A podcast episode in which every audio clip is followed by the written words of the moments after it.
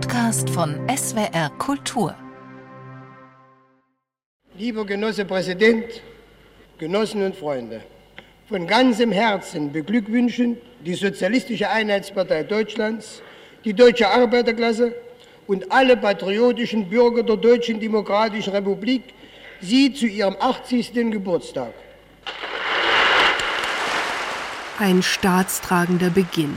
Am 3. Januar 1956 nimmt der Deutsche Fernsehfunk, wie das DDR-Fernsehen damals hieß, seinen offiziellen Sendebetrieb auf. Mit einer Direktübertragung aus der Deutschen Staatsoper Berlin. Ein mehrstündiger Festakt zum Geburtstag von Wilhelm Pieck, dem Präsidenten der DDR.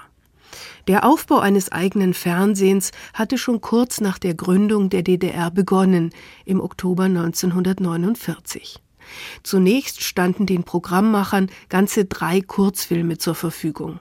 Einer über das Segelschulschiff der DDR, einer über Pferde, der dritte informierte über die richtige Zahnpflege. Es war ein einziger Kampf, berichtet Herbert Köfer, der erste Sprecher des DDR-Fernsehens. Wir hatten kaum Kameras, weil die in England hergestellt wurden und ein Embargo bestand. Es gab noch keine Aufzeichnungsgeräte, so dass wir alles live machen mussten und Fernseher gab es auch kaum. Das änderte sich schnell.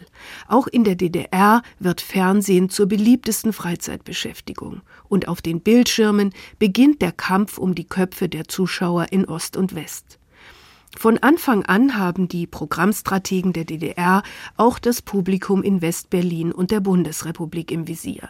So errichtete die DDR eine ganze Kette von Fernsehsendern und Umsetzern entlang der deutsch-deutschen Grenze.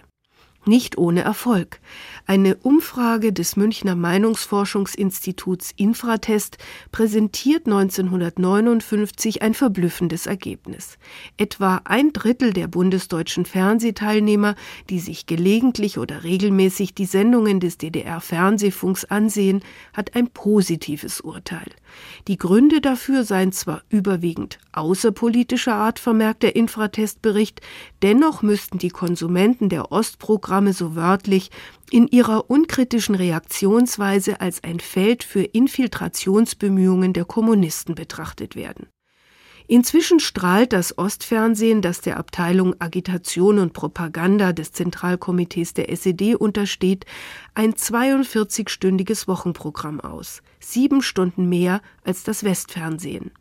Den Aufbau des Sozialismus in der DDR dürften die westdeutschen Arbeiter allerdings nur in den seltensten Fällen verfolgt haben. Die aktuelle Kamera zum Beispiel, die Nachrichtensendung des DDR-Fernsehens, war und blieb ein Minderheitenprogramm. Ost- wie Westdeutsche informierten sich lieber bei der ARD-Tagesschau oder später auch beim ZDF. Gesehen wurden vor allem die Unterhaltungsprogramme des DDR-Fernsehens. Besonders beliebt der UFA-Film am Montagabend. Deshalb wurde ab März 1960 eine neue an die Westdeutschen gerichtete Propagandasendung gleich im Anschluss an die Filmreihe platziert. Der Schwarze Kanal von und mit Karl Eduard von Schnitzler. Ein wuchtiger Frontalangriff im innerdeutschen Fernsehkrieg, kommentierte der Spiegel damals. Im Lauf der Zeit verebbte in der Bundesrepublik die Angst vor der roten Fernsehflut. Das Westfernsehen blieb Sieger im Kampf um die Köpfe der Zuschauer.